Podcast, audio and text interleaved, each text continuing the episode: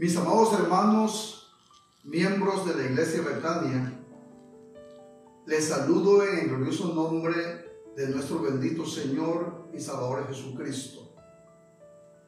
Doy gracias a Dios porque nuevamente me permite presentar el mensaje de su santa y bendita palabra ante ustedes. El tema que quiero compartir en esta ocasión está basado en el Salmo 34, Salmo de David. Y precisamente el tema lleva por título de lo que nos libra el Señor, según el Salmo 34. De lo que nos libra el Señor, según el Salmo 34. Les invito a hacer una oración. Padre, en el nombre poderoso de Jesús, llego ante el trono de tu divina gracia para rogarte y suplicarte, Señor, que sea tu Espíritu Santo que me use como un instrumento en tus manos en este momento. Que el mensaje de tu palabra que voy a transmitir a tu iglesia sea de mucha bendición para sus vidas. Te lo ruego en el nombre poderoso de nuestro bendito Señor y Salvador Jesucristo. Amén. Este salmo lo escribió David después de la experiencia que tuvo cuando estuvo delante del rey Abimelech y él demudó su rostro, fingió estar loco, dejaba que la saliva se le cayera, le pasara por, por su quijada. Eh, pintaba las paredes y hacía muchas muecas manifestando estar loco. Y Abimelech echó de su presencia porque dijo, ¿para qué me han traído a, a, este loco? ¿Acaso no basta con los locos que hay en este lugar? Y esa fue una experiencia de la protección divina que tuvo David y lo expresa en el Salmo 34. Y nos enseña precisamente David de lo que nos libra el Señor aquí en este Salmo 34. Y vamos entonces a ver en primer lugar que el Señor nos libra de la condenación eterna. En el versículo 22 dice, Jehová redime el alma de sus siervos y no serán condenados cuantos en él confían.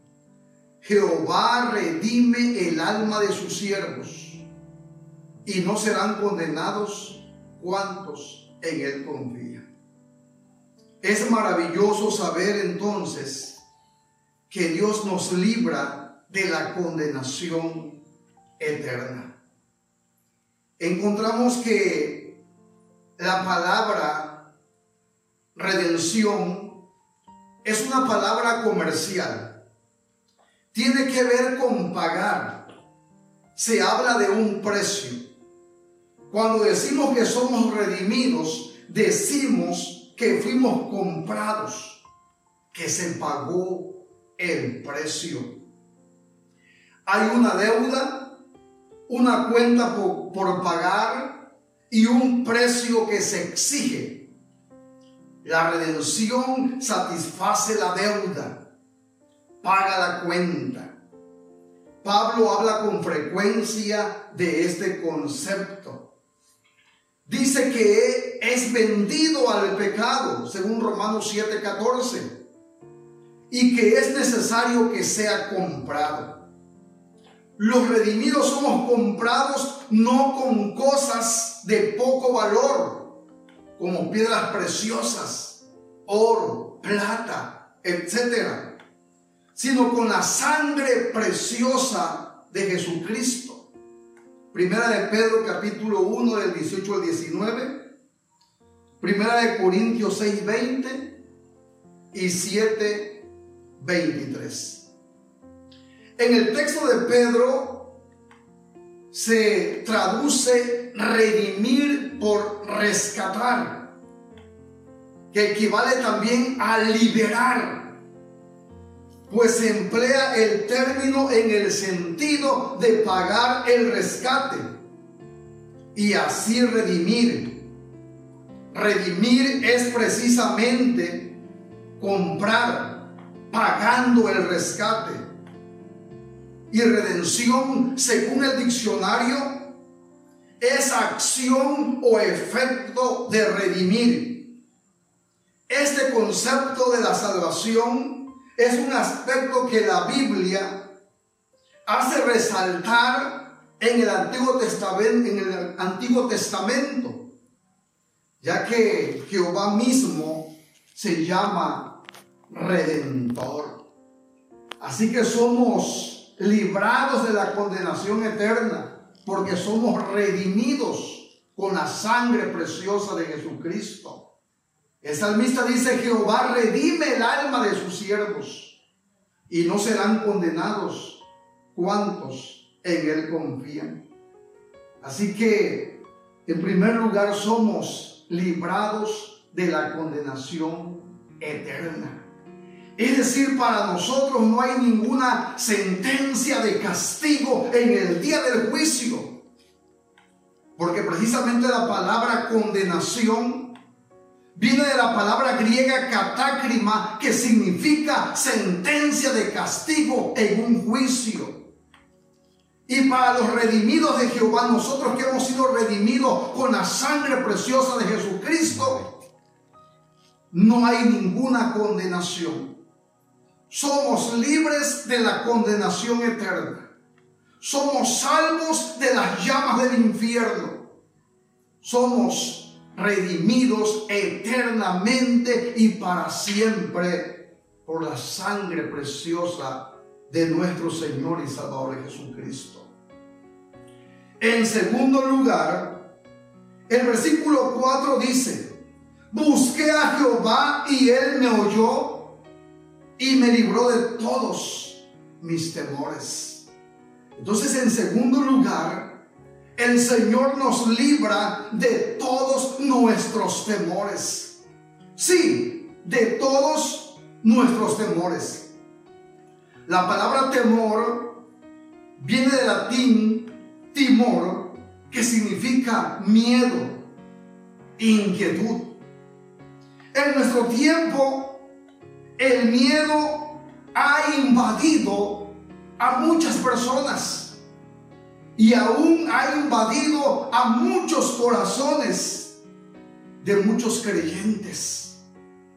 Hoy más que nunca tenemos que creer que Jehová, el Dios Todopoderoso, puede librarnos del miedo, puede librarnos de nuestros temores.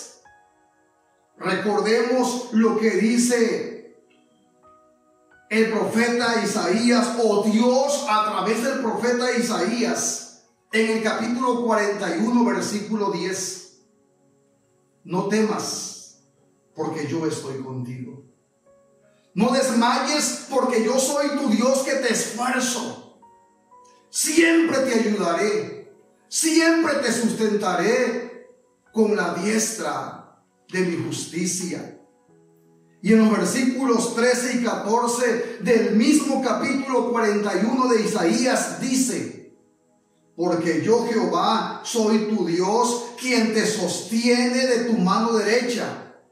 Y te dice, no temas, yo te ayudo. No temas, gusano de Jacob, oh vosotros los pocos de Israel. Yo soy tu socorro, dice Jehová el Santo de Israel es tu redentor. Mis amados hermanos, nosotros tenemos que saber que somos libres de todo temor, que somos libres del, que podemos ser libres del miedo. El salmista dice, busqué a Jehová y él me oyó y me libró de todos mis temores. Pero para que podamos ser libres de todos los temores, libres del miedo, sobre todo en este tiempo que, vuelvo a repetir, estamos bajo sentencia de muerte. En este tiempo que, que la muerte anda a nuestro derredor.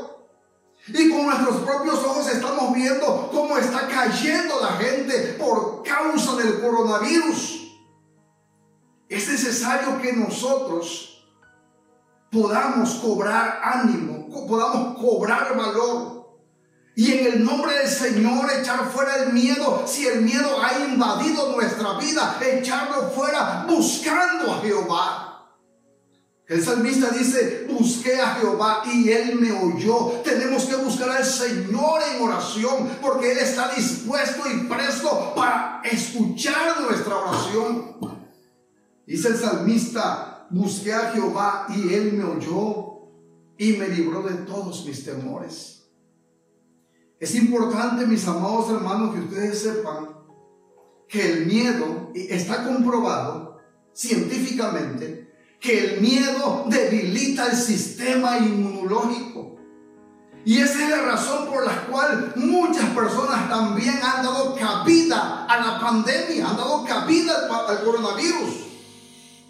Por ese miedo excesivo que le tienen al coronavirus. Y no solamente debilita el sistema inmunológico, sino que el miedo es sinónimo de duda.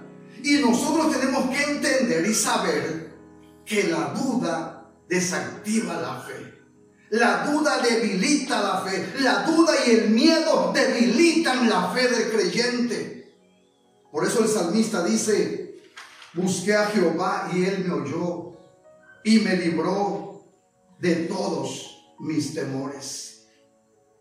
En tercer lugar, versículos 6 y 17 dice, este pobre clamó y le oyó Jehová y lo libró de todas sus angustias.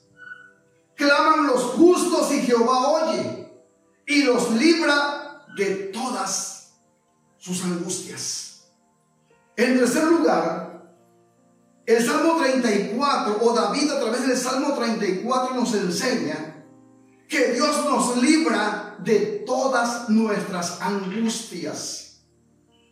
Dios nos libra de todas nuestras angustias.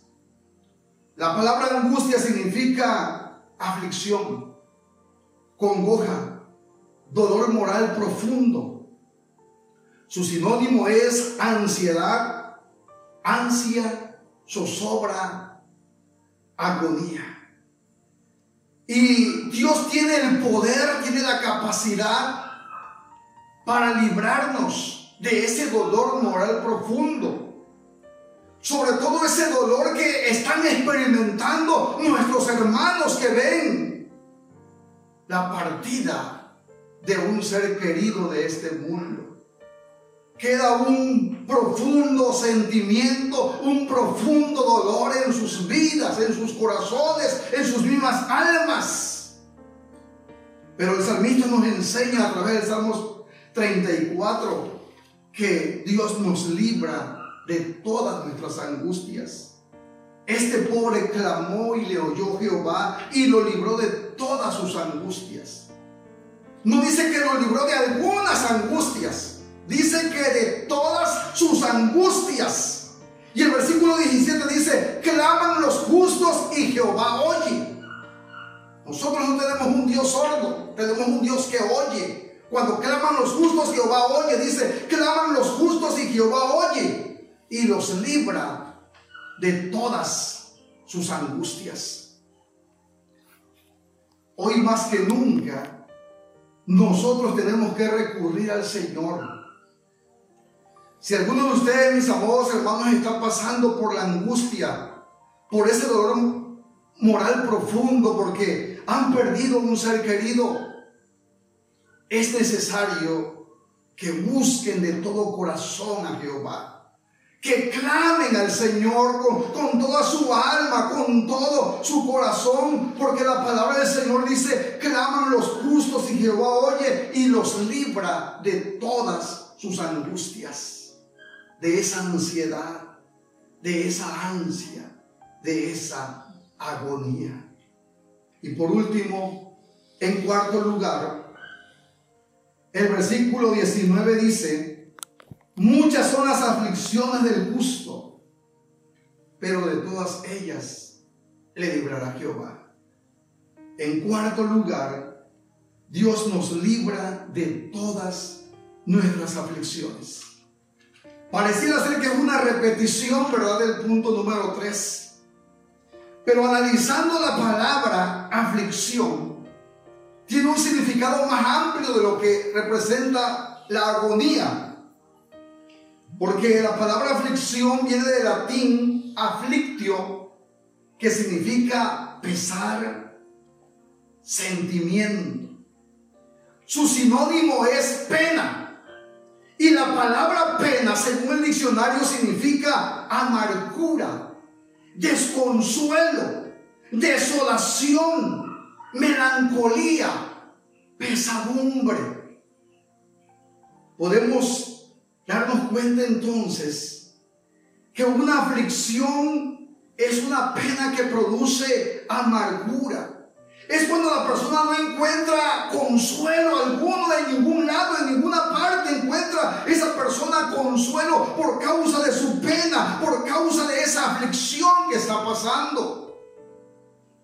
Las terribles enfermedades y los grandes problemas morales y económicos provocan grandes aflicciones. La enfermedad del siglo, la pandemia, el coronavirus, provoca grandes aflicciones. Los hermanos que han tenido esta experiencia de tener el coronavirus y que por la gracia de Dios se han recuperado, ellos cuentan cómo fueron afligidos en gran manera. Las grandes aflicciones que sufrieron por causa del coronavirus cómo se sentían morir, cómo se sentían desmayar. Algunos pensaron que ya no tenían esperanza.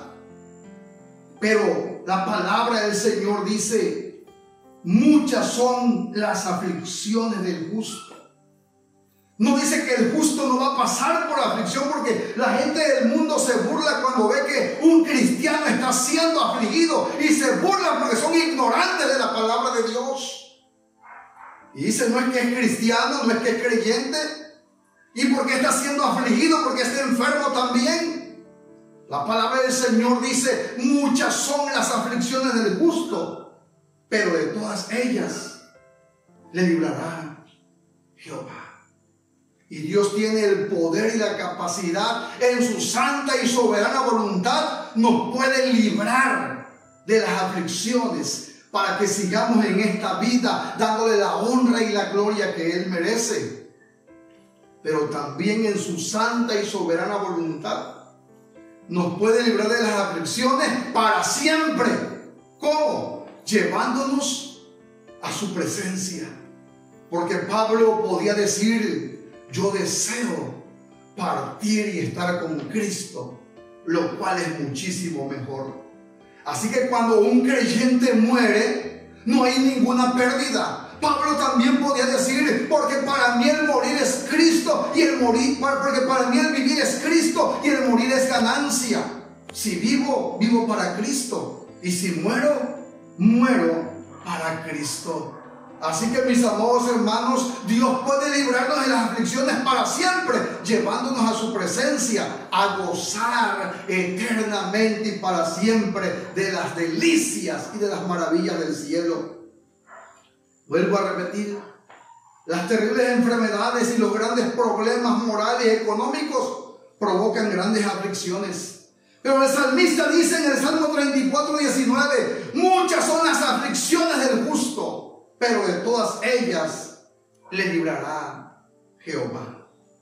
Mis amados hermanos, ante tan grande liberación que ha hecho el Señor de nuestra alma y en nuestro cuerpo, no podemos hacer otra cosa sino exclamar con el salmista lo que dicen los versículos 1, 2 y 3 de este precioso Salmo 34.